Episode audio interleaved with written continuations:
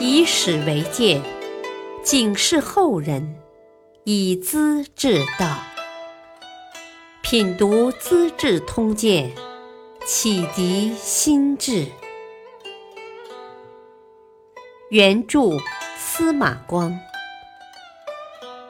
播讲汉乐。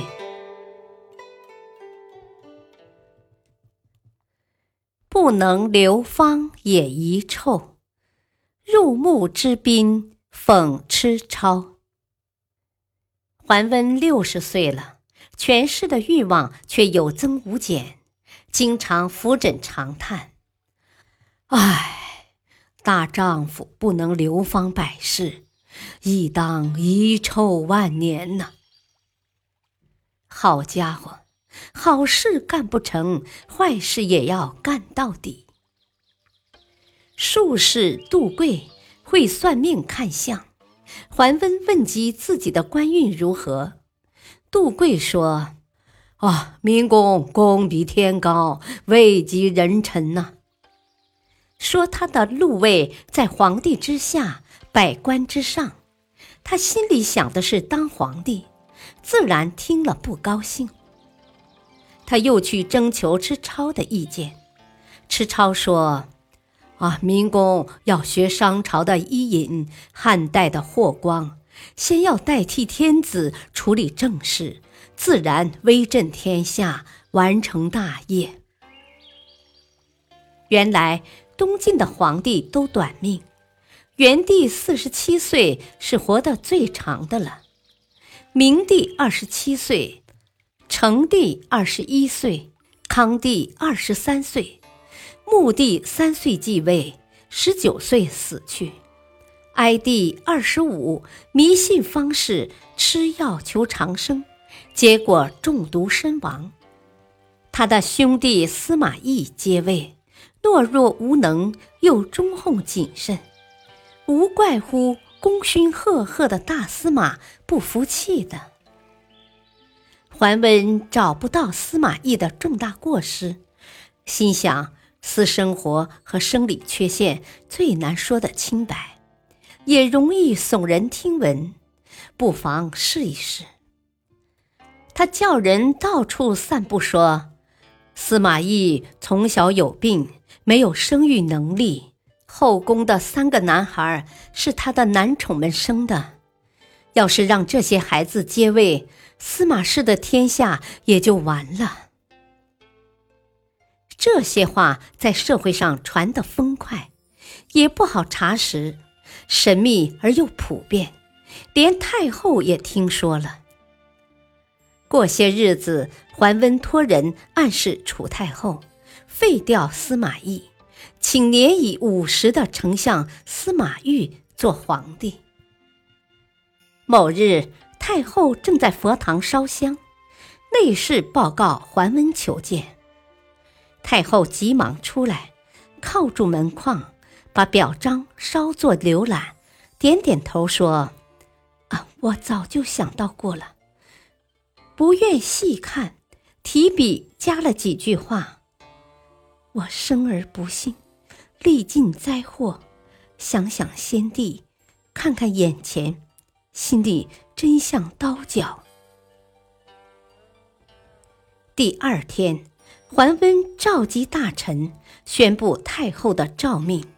废掉司马懿，贬为海西公，请司马懿上殿即位。海西公没说二话，坐着牛犊车，穿上白罩衣，默默地出宫去了。不久，桓温竟把他的三个儿子连同生母一起处死。太宰司马熙武艺高强，受桓温猜忌。桓温污蔑他与人谋反，几次报请司马懿交付廷尉。皇帝不忍心，写信给桓温：“如果我们司马氏受老天保佑，运气还长，请大司马宽恕太宰；如果气数已经完结，我是愿意退位让贤的。”桓温看了信，不觉汗流浃背。脸上变色，只得让步。可还是把司马熙全家流放到新安去了。接着，他又把殷宇两个家族的大小官僚全部诛死，漏网的逃往海南。朝中再也没人和他抗衡，他也就更加威风起来。侍中谢安涵养深，威信高，不大干预政事。他远远的望见桓温，就下车叩拜。桓温十分惊讶：“哦，安石，你这是干什么？”因为谢安是东晋的大名士，社会上的顶尖人物，这样做不是在故意嘲讽自己吗？桓温当然不安神。谢安只当没事，平静地答道：“哦，天子早已拜过你，我这做臣子的还不下拜吗？”桓温无言可答，只好把气憋在肚子里。简文帝司马懿爱好文学，温文尔雅，却缺乏政治才能，也不会玩权术。他害怕桓温。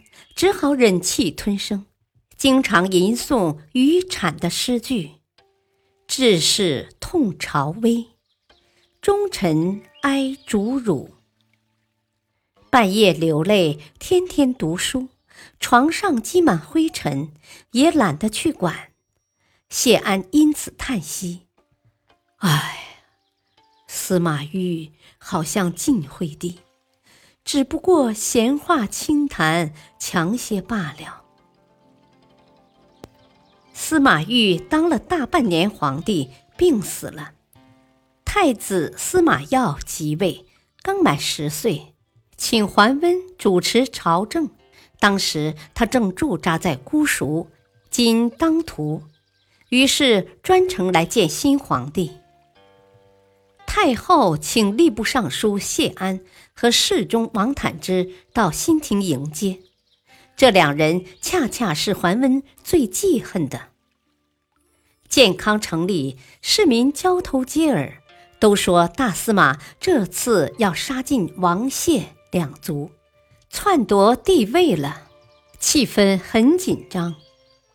王坦之远远望见桓温，心里不安。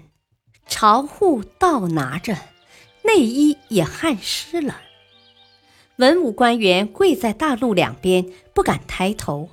桓温坐在大司马的专用官车里，仪仗警卫前簇后拥，直入宴会大厅，旁若无人。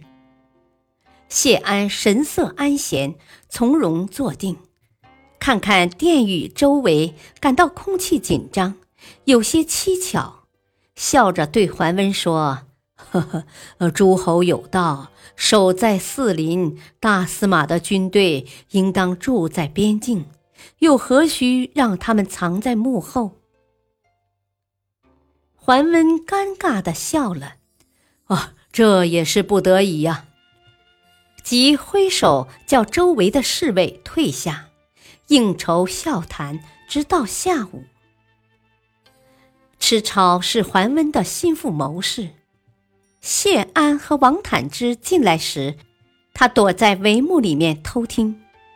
谈话间，一阵清风吹开帷帐，谢安发现池超躺在胡床上，两人眼光正好碰着，把池超羞得脖子也红了。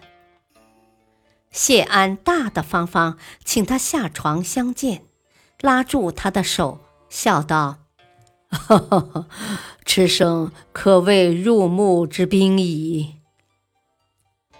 能够进入主人内帐的客人，当然也是最密切、最信任的人。”这句风雅而又带点嘲讽意味的话，后来变成典故，专指那些最受宠信的人。桓温年过花甲。逃神费力过多，终于病倒了。他自知赶不上当皇帝那一天，就想学曹孟德，给儿孙们打个基础。他多次暗示朝廷赐他九锡，得到这个荣誉，差一步就能当皇帝了。他派人不断催促谢安和王坦之主持政事，故意拖延，叫袁弘起草九锡文。谢安拿到草稿，反复修改，十多天定不下来。他们都知道桓温拖不久了。桓温的兄弟桓冲问兄长将来如何对付谢安和王坦之，桓温只好含糊其辞：“啊，这个事你就少问些吧。”大约怕自己死后兄弟。不是对手，反而弄巧成拙。他又把族人派到各个重要的州郡做官，叫桓冲代自己做首辅，五岁幼儿桓玄继承爵位，一切安排就绪，颓然躺下，带着担忧和遗恨死了。到底是流芳百世，还是遗臭万年？桓问自己没有底，只能留待后人去评说。感谢收听，下期播讲谢安举贤不避亲，吃超用计为老父。敬请收听，再会。